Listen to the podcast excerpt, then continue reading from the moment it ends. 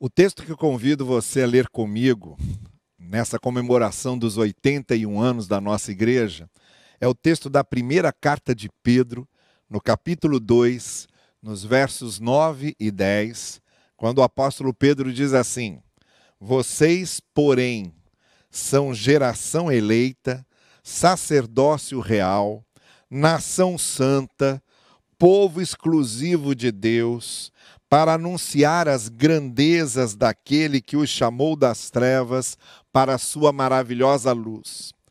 Antes, vocês nem sequer eram povo, mas agora são povo de Deus. Não haviam recebido misericórdia, mas agora a receberam. Esse é o texto da primeira carta de Pedro, no seu capítulo 2, nos versos 9 e 10, e que vão nos orientar, nos servir de diretrizes essenciais para a reflexão que eu quero fazer com você essa manhã, aproveitando esse contexto de comemoração dos nossos 81 anos, de mais esse aniversário da Igreja Batista de Barão da Taquara, a igreja que somos nós, nós é que somos a igreja. Eu tenho sempre repetido isso aqui nos nossos cultos dominicais. Não é o templo, o templo é onde a igreja se reúne. Sabe que essa é, pandemia serviu para resgatar bastante esse conceito, esse sentido da palavra igreja, do sentido de igreja. A gente não está sem poder ir à igreja. Muita gente diz, ah, agora a gente não pode ir à igreja por causa da, por causa da pandemia. Não, a gente não está podendo ir ao templo. Mas a gente é a igreja. A igreja está acontecendo aqui agora. A igreja está aqui. Eu estou aqui, vocês estão aí. É, as pessoas estão se reunindo nas programações que temos com as crianças é a igreja. Programação que temos com os jovens e adolescentes é a igreja. A programação que temos aqui nas nossas lives aos domingos é a igreja. A igreja está onde está, porque você está onde você está e nós somos a igreja.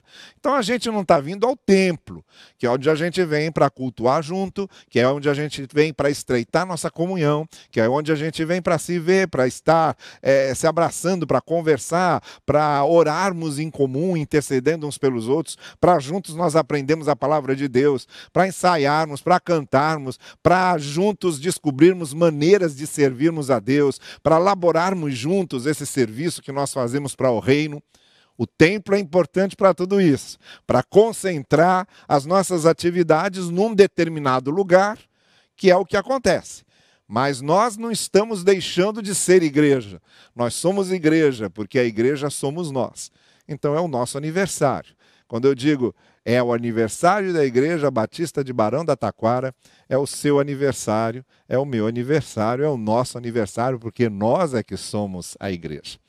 E agora eu gostaria de começar então a fazer uma breve exposição aqui desse texto e das ideias que o apóstolo Pedro nos transmite aqui. E eu vou realçar três coisas, três coisas que o apóstolo Pedro está nos dizendo nessa carta e que tem a ver comigo, com você, com o nosso trabalho de igreja, com o nosso serviço de igreja, com a nossa postura de igreja, tá bem? São três coisas: identidade, missão e comunhão.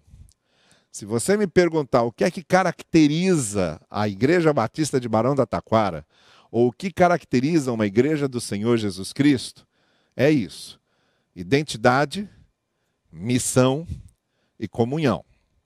A identidade é o seguinte: nós somos o povo de Deus, o novo povo de Deus. O apóstolo Pedro utiliza aqui expressões que tinham a ver com Israel, o povo de Deus Israel, os descendentes de Abraão, que foram transformados num povo e depois numa nação. Nesse povo havia o sacerdócio, que era o trabalho dos sacerdotes, primeiro lá junto ao tabernáculo, enquanto atravessavam o deserto, quando o sacerdócio foi instituído.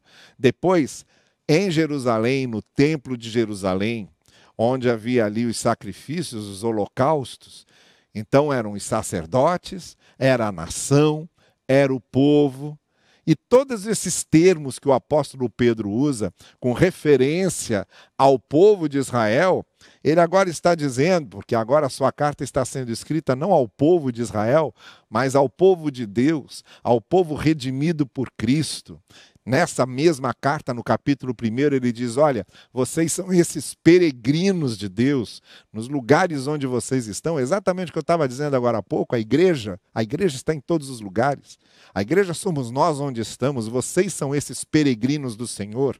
E ele diz: Vocês foram resgatados, não com preço de ouro, e nem com preço de prata ou de metal precioso, mas com preço do sangue de Cristo. Então nós somos esse povo, não mais o povo de Israel, o conceito agora já não se refere mais ao povo de Israel, um povo com sangue de Abraão, não. Agora nós somos o povo resgatado pelo sangue de Cristo. E pertencemos agora a essa nação, a esse povo, a esse novo sacerdócio, porque agora nós somos é, sacerdotes uns dos outros, como dizia Lutero. Então nós somos, somos agora igreja. Temos essa identidade. Qual é a identidade da igreja? É ser povo de Deus. É ser essa nação de Deus, é ser esse sacerdócio de Deus que nós somos. Por isso que ele começa dizendo: olha, vocês são essa geração eleita, escolhida, separada. A própria palavra igreja, é, que é a palavra que vem do grego, significa pessoas que foram separadas, sabe?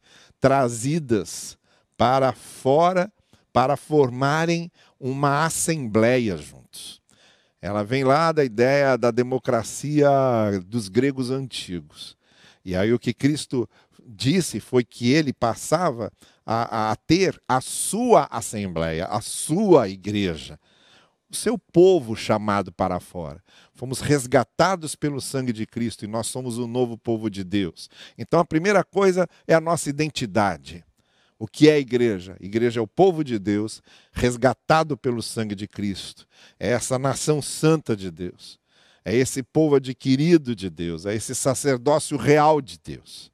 Que agora não está mais restrito a, a um povo de sangue, mas qualquer pessoa de qualquer povo, de qualquer nação, de qualquer etnia, de qualquer cultura, vem agora e faz parte desse povo. Vocês são o povo de Deus. Essa é a nossa identidade.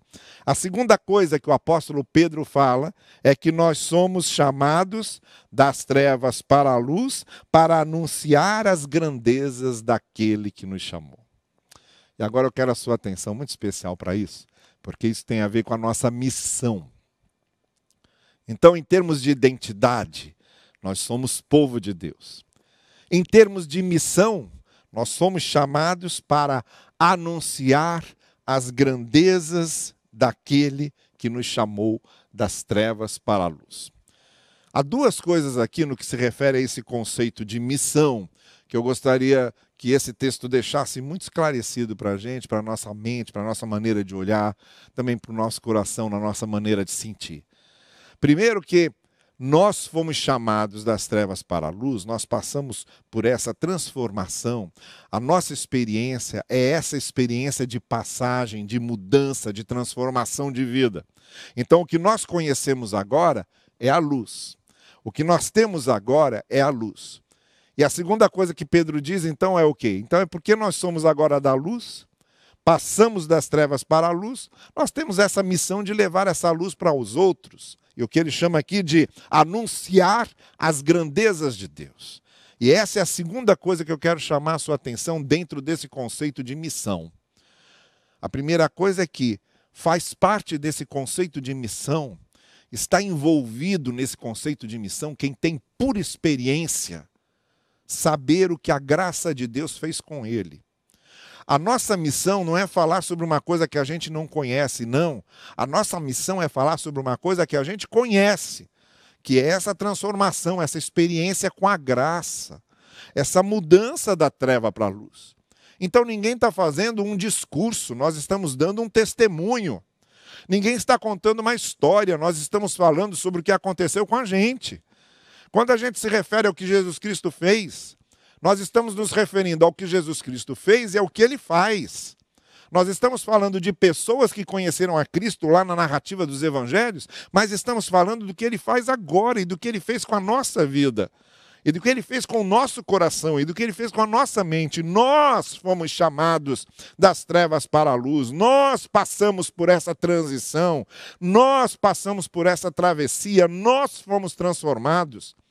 Então, a igreja ter uma missão significa que ela não fala de coisas que ela não conhece, ela fala de coisas que ela conhece. A gente fala da graça de Deus, porque a gente conhece, experimentou a graça de Deus. A gente fala do perdão de Deus, porque a gente conhece, experimentou o perdão de Deus. A gente fala do amor de Deus, porque a gente conhece, experimentou o amor de Deus. E a gente anuncia essas grandezas de Deus. Então, essas grandezas de Deus normalmente não tem a ver com as grandezas que muitas vezes as pessoas buscam. É muito triste quando a gente vê as igrejas falando das grandezas que as pessoas buscam. E muitas vezes há muitas igrejas que falam das grandezas que as pessoas buscam. Nós anunciamos as grandezas de Deus que não podem ser mensuradas, não podem ser contadas, não podem ser medidas por uma conta bancária, não podem ser contadas em número de quantos terrenos eu comprei, não pode ser mensurada em termos de é, quantos objetos aqui eu acumulei, porque não são essas as grandezas. Não são essas as riquezas de Deus. A gente anuncia grandezas de Deus que não podem ser mensuradas. A gente anuncia a grandeza do amor de Deus. A gente anuncia a grandeza da graça de Deus. A gente anuncia a grandeza da transformação que o poder de Deus faz na nossa vida. Essas são as grandezas de Deus que a gente anuncia. A grandeza de termos sido redimidos por Cristo. A grandeza do sentido da cruz na redenção da humanidade. A grandeza da promessa de vida, para que nós tenhamos vida em Cristo. A grandeza até da esperança que o Evangelho nos dá de que quando essa vida chegar ao final, há uma vida que é continuidade de vida e a vida não acaba aqui. Então, são grandezas que às vezes não podem ser mensuradas, contadas, medidas, porque nada que vem de Deus pode ser mensurado, contado e medido, porque são as grandezas de Deus. Você olha para o céu, vê as estrelas, são as grandezas de Deus que você não pode contar. Por isso que quando Deus deu uma missão a Abraão, deu a missão a Abraão de sair da sua terra, ele disse: Olha, conta lá as estrelas. E lembre-se do que eu vou fazer com a sua vida. Lembre-se da descendência que eu vou lhe dar. E quando a gente tenta contar as estrelas e não consegue, a gente está vendo essa grandeza de Deus. É essa grandeza que não pode ser dimensionada, que não pode ser reduzida à, à medida de uma régua, que não pode ser medida com números, é essa grandeza que a gente está anunciando. Como é que você consegue medir com números a certeza de ter sido perdoado por Deus? Como é que você consegue reduzir a números a certeza de que a graça de Deus está conosco e do que Jesus Cristo fez por nós? Como é que você consegue medir o fato de Deus ter dito a você: Olha, eu estou com você todos os dias até a consumação dos séculos? Como é que você consegue medir a transformação que Deus provocou e fez em sua vida? São coisas que a gente não mede, são coisas que não têm medida. E essa é a nossa missão. Nós não falamos de coisas que não conhecemos, nós falamos das coisas que conhecemos. A gente conhece a graça de Deus, a gente conhece o amor de Deus. Quando a gente diz, o Senhor é meu pastor, nada me faltará, eu estou falando de uma experiência minha. Eu não digo o Senhor é um pastor, que o Senhor é um pastor é um discurso. Eu digo o Senhor é meu pastor, aí não é discurso, aí é experiência. E aí a gente anuncia, por causa disso que a gente experimentou, e quando a gente experimenta essa graça de Deus, e quando a gente experimenta essa passagem das trevas para a luz, a gente recebe essa missão de anunciar essa grandeza do que Deus faz. Essa é a nossa missão. Então a identidade da igreja é que nós somos povo de Deus, geração eleita, sacerdócio real, nação santa.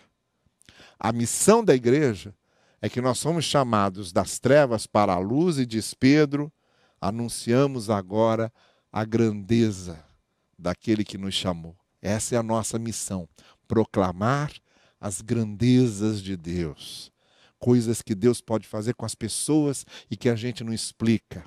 A paz que excede todo entendimento, como diz Paulo, e que passa a habitar no nosso coração e não tem preço, porque a graça de Deus não tem preço. E a terceira e última coisa que eu gostaria de realçar são essas palavras finais de Pedro, quando ele diz: Vocês não eram povo, mas agora são povo. E aí ele acrescenta: Vocês não conheciam a misericórdia, não haviam recebido a misericórdia, mas agora a receberam. Essa é a terceira coisa no trajeto da igreja. A identidade da igreja é povo de Deus.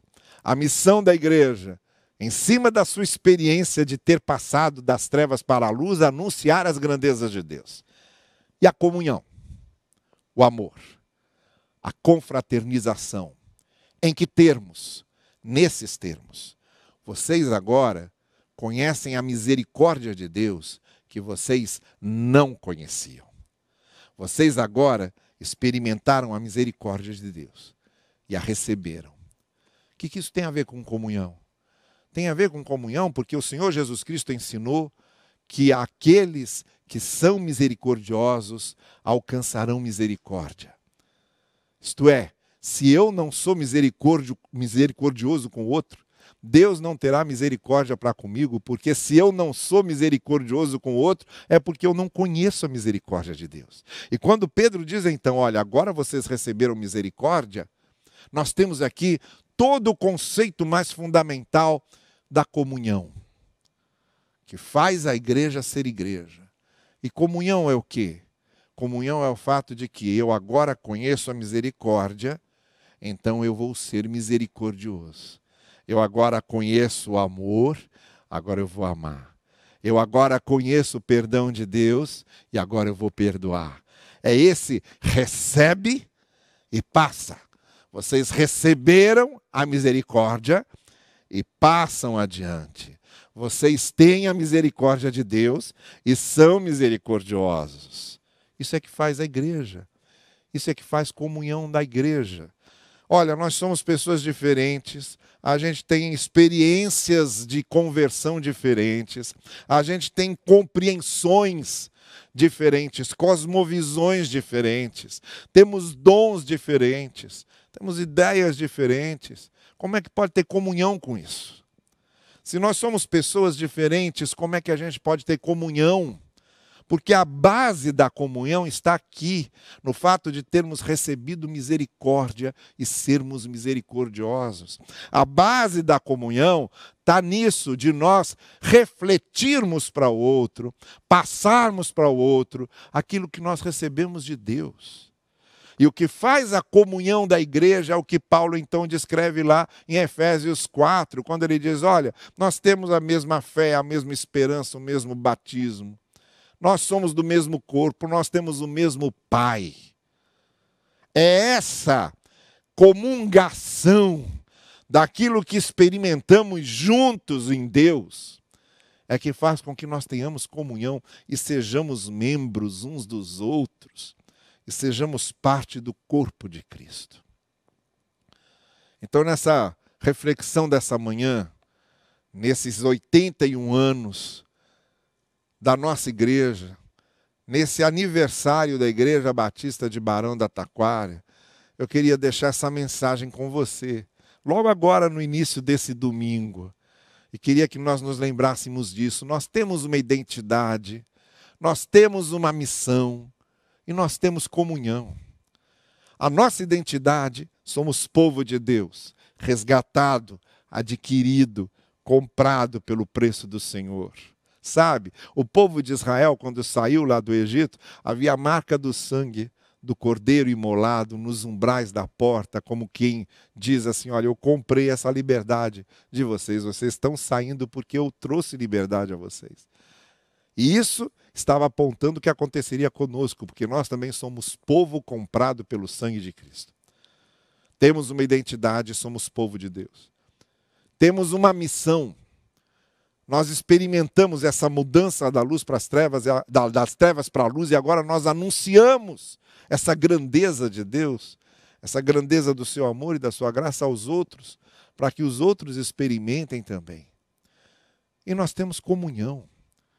A igreja não é igreja se não há comunhão, se não há esses laços, se nós não somos esse corpo, fundamentado no fato, apesar da nossa diversidade, fundamentada na unidade de que temos experiência com a misericórdia, recebemos a misericórdia, então somos misericordiosos.